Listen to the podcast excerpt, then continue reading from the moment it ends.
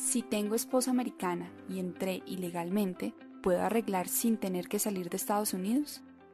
No. Um, hay, dos excepciones si tiene un, un, trámite pendiente con inmigración antes de abril de 2001. Quizás puede um, recibir el perdón aquí dentro del país o si tiene un hijo o si ella está en las Fuerzas Armadas.